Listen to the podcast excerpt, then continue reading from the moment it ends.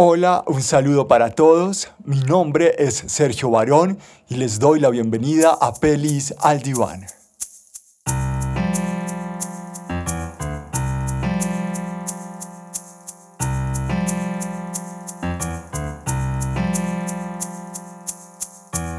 Este es un espacio en el que se va a elegir una película en cada episodio a fin de hacerle un análisis psicológico ya sea a los personajes, a una línea argumental o a la película en sí misma. Es como poner la película en el diván del psicólogo para revisarla a fondo desde este punto de vista.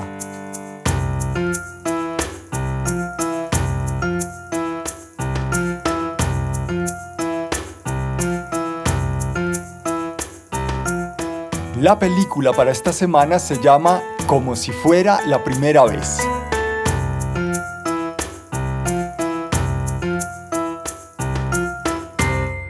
Fifty First Dates, como se llama en inglés, es una película del año 2008 y dirigida por Peter Siegel, que es un director con una sensibilidad especial para las historias de amor. Él dirigió también Second Act, eh, Jefa por Accidente, se llamó en Latinoamérica, una película con Jennifer López que también pone en escena una serie de entresijos románticos de forma muy acertada. Como si fuera la primera vez, es protagonizada por Adam Sandler, que hace el papel de Henry Root, y Drew Barrymore con el papel de Lucy Whittemore, como lo pronuncian en la película. Dos actores muy experimentados en el género de la comedia y esto les permite plantearnos un tema muy, muy, muy profundo desde un lenguaje jovial y desenfadado. Como ya es habitual, te invito a que si no has visto esta peli, te animes a hacerlo antes de escuchar este episodio para que le puedas encontrar un sentido más claro a este análisis. La película se desarrolla en Hawái, en donde Henry trabaja como veterinario de animales marinos.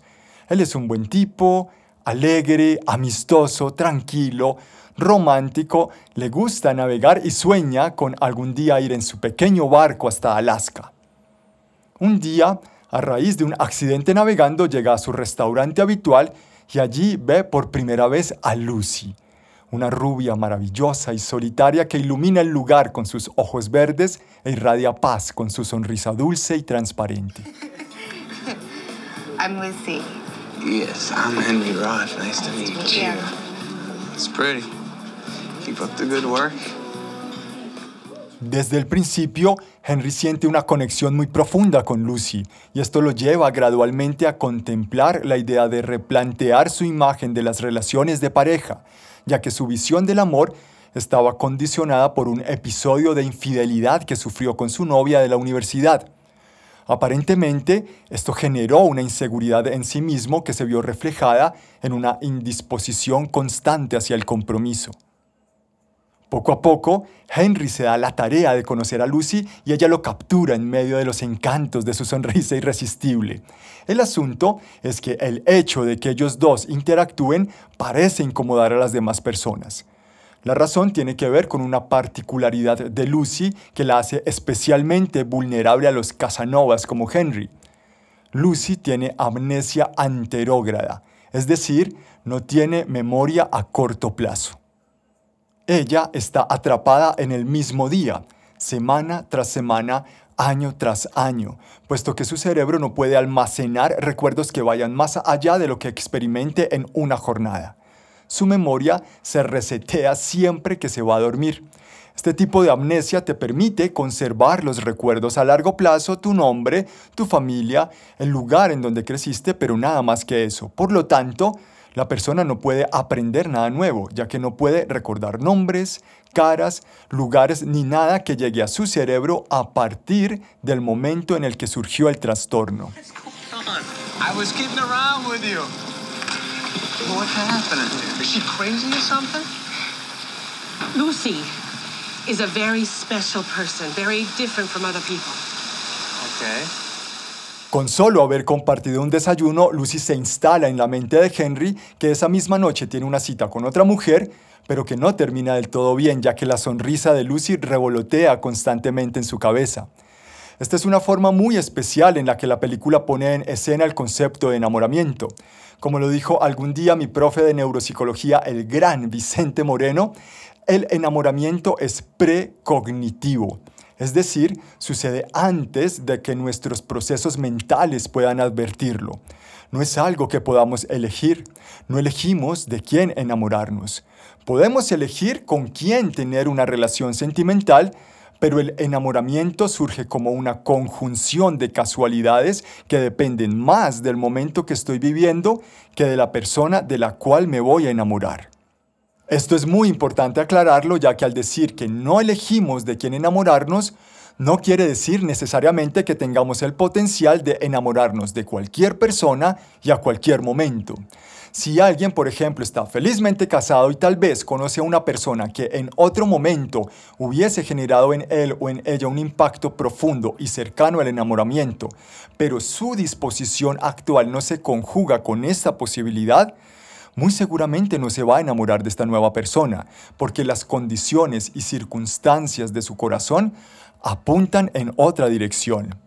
Volviendo a la película, la presencia de Lucy encaja de muchas formas en el presente de Henry. Su tranquilidad, su alegría, su carisma y en general su forma de ser se convierten en un oasis emocional para el tipo de vida que él lleva. Claramente Henry no eligió enamorarse de Lucy, simplemente sucedió. Y dicho en otros términos, se conjugaron las causas dentro de su corazón para que esto sucediera.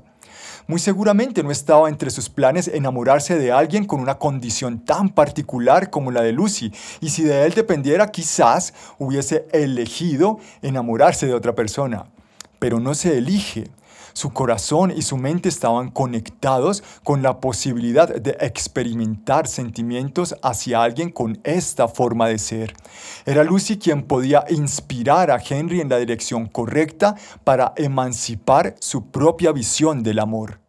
Esto es algo que nos sirve para comenzar a confeccionar una visión más clara del amor de pareja, ya que, dicho lo anterior, se podría justificar el hecho de que una persona se enamore de alguien que es definitivamente inconveniente. Por eso comencé por aclarar que no elegimos de quién enamorarnos, pero sí elegimos con quién tener una relación sentimental. Cuando alguien se siente enamorado de una persona inconveniente, por poner el ejemplo de, no sé, una persona que parece estar felizmente casada, eh, posiblemente va a seguir teniendo en su corazón estos sentimientos, pero puede y de hecho debería elegir tratar de no tener una relación con esta persona, ya que su amor por esta persona va a estar siempre condicionado y menospreciado por el presente emocional y familiar del otro.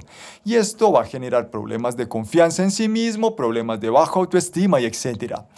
También podemos usar el ejemplo de alguien que se enamore de, mm, qué sé yo, de un tipo que maltrata a las mujeres. Como digo que el amor es precognitivo, entonces se podría justificar que una mujer se enamore de un tipo con un evidente y constante historial de maltrato a otras mujeres.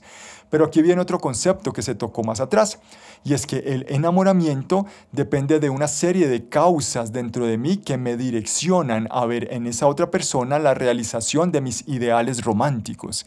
Así que surge una pregunta qué tipo de expectativas y anhelos puede haber dentro de mí para que mi corazón vea la realización del amor en un maltratador de mujeres? No elegimos de quién enamorarnos, pero podemos elegir el tipo de persona que somos. Podemos elegir construir límites sanos y sensatos que nos protejan de dinámicas evidentemente destructivas y dolorosas. No elegimos de quién enamorarnos, pero podemos consolidar poco a poco nuestra visión del amor a partir de las cualidades y potencialidades propias. Podemos elegir respetar nuestros sentimientos y entender el amor no como un suplicio interminable, sino como una oportunidad para descubrirme y encontrar mi propia paz a través de una vinculación tan profunda y tan inspiradora como la que existe en una relación de pareja. La película nos comparte la idea de que el amor no conoce obstáculos y que se conecta con la mejor versión de lo que eres. Lo que propone esta historia es que el amor tiene el potencial de encontrar salidas siempre y que tiene la capacidad de ver en cada problema un reto. Poco a poco, Henry va acumulando una serie de experiencias para Lucy que establecen una imagen mutua del amor. El tipo se va metiendo en el corazón de ella aun cuando ella ni siquiera puede recordarlo, y lo hace desde su más puro instinto. Henry tal vez ni siquiera conozca las minucias clínicas del trastorno de memoria que sufre Lucy. Él simplemente actúa en favor de lo que siente y estas acciones generan una reacción que va más allá de lo que la misma Lucy puede entender. No, no, what do you want to know? Um, do you love me? I didn't mean to put you on the spot or anything. I was just asking more for informational purposes as to keep the video up to date as possible. Sure. Hay algo que a mí en lo particular me llamó mucho la atención de la película y es el hecho de meter en un solo día todo el contenido emocional de una relación sentimental.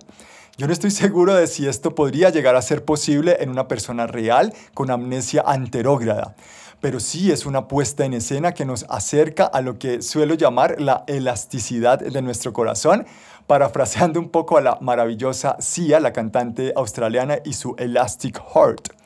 Nuestro corazón y nuestros sentimientos en general son flexibles, no son tan rígidos como el dolor a veces quiere que pensemos. La felicidad y el enojo son momentos de nuestra mente. El amor y el odio son momentos de nuestro corazón. Tenemos una gran responsabilidad al decidir cuál de estos momentos vamos a alimentar. En la película, Henry decide alimentar la felicidad y el amor en Lucy y por eso casi todos los días juntos son agradables para los dos. Está claro que, que esto está muy idealizado en la película, pero nuestra vida real funciona parecido mucho más de lo que habitualmente creemos. La interpretación que le doy a mis experiencias del día marcan la sensación que voy a tener al final de la jornada. No importa si fue un día agitado o tranquilo, si fue un día en el que las cosas salieron como yo esperaba o no. La manera que yo interprete y asuma cada una de estas experiencias me llevan al final a pensar y a decir, sí, hoy fue un gran día o no, qué desastre de día. Eso lo podemos ver en la película. Básicamente son experiencias muy similares las que Lucy vive día a día, pero su interpretación de ellas es mayoritariamente positiva. Por lo tanto, cada reinicio de su memoria termina siendo positivo. Otra persona podría asumir con mucha indisposición tener que volver a enamorarse de la misma persona cada vez que se despierta y en este caso cada reinicio de su memoria sería una tortura. La película plantea esto de forma muy natural, pero en la vida real necesitamos trabajar en ello para que suceda. Por eso conocemos a personas que parecieran vivir siempre felices y a otras que parecieran vivir siempre infelices, muchas veces bajo circunstancias de vida similares. Al final termina siendo una decisión propia elegir qué sentimientos voy a alimentar en mí mismo. Y hay herramientas muy asequibles que nos ayudan a disponer de nuestras emociones en un sentido constructivo con miras a disfrutar más cada cosa que sucede, como la meditación, como el ejercicio de la gratitud y por supuesto como la psicología, que es una gran herramienta en este camino. La película continúa y la historia de amor entre Henry y Lucy transcurre de forma paralela a la vida de ellos dos. Son como dos historias aparte protagonizadas por las mismas personas y todo lo que sucede va hilando un romance que cobra vida propia, más allá del tiempo y de la amnesia de Lucy. Pareciera que cada experiencia genera un impacto en ella que no depende de su memoria. Alguien muy romántico diría que ese lugar de impacto no es su cerebro, sino su corazón. Una palabra que en lo personal uso mucho, pero que realmente no tiene una definición tan clara en la psicología.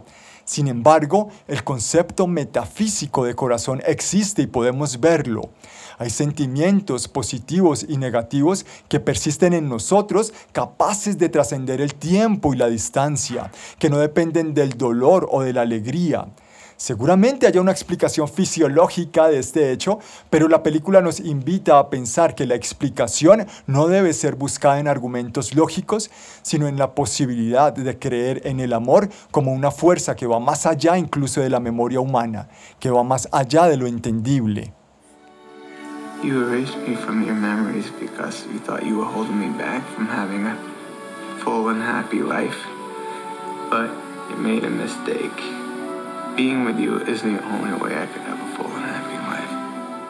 No sé si algo como lo que le sucede a Lucy en la película pueda ser posible o no en la vida real. No sé si alguien con amnesia enterógrada podría enamorarse de una persona a la que nunca conoció. Pero yo quiero creer que sí, al carajo con la concepción de lo que es posible y de lo que es imposible. Merecemos tener al menos la sospecha dentro de nosotros que el amor puede ir más allá de cualquier obstáculo. Merecemos poder confiar en una fuerza que va más allá de lo explicable, en una fuerza atemporal e intangible que sea capaz de curarlo todo y que cuando se manifieste haga posible que surja desde lo más profundo todo lo mejor que llevamos dentro una fuerza que actúe como detonante de la inspiración, de la esperanza y de la confianza en la construcción cotidiana de una armonía imperfecta junto a la persona que amamos.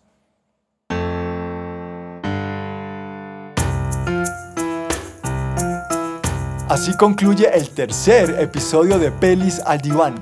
Te invito a que estés muy pendiente de mi cuenta de Instagram Sergio-psicólogo, en donde estaré publicando información y encuestas sobre futuros episodios. Muchas gracias por tu compañía y espero que tengas un feliz resto de día.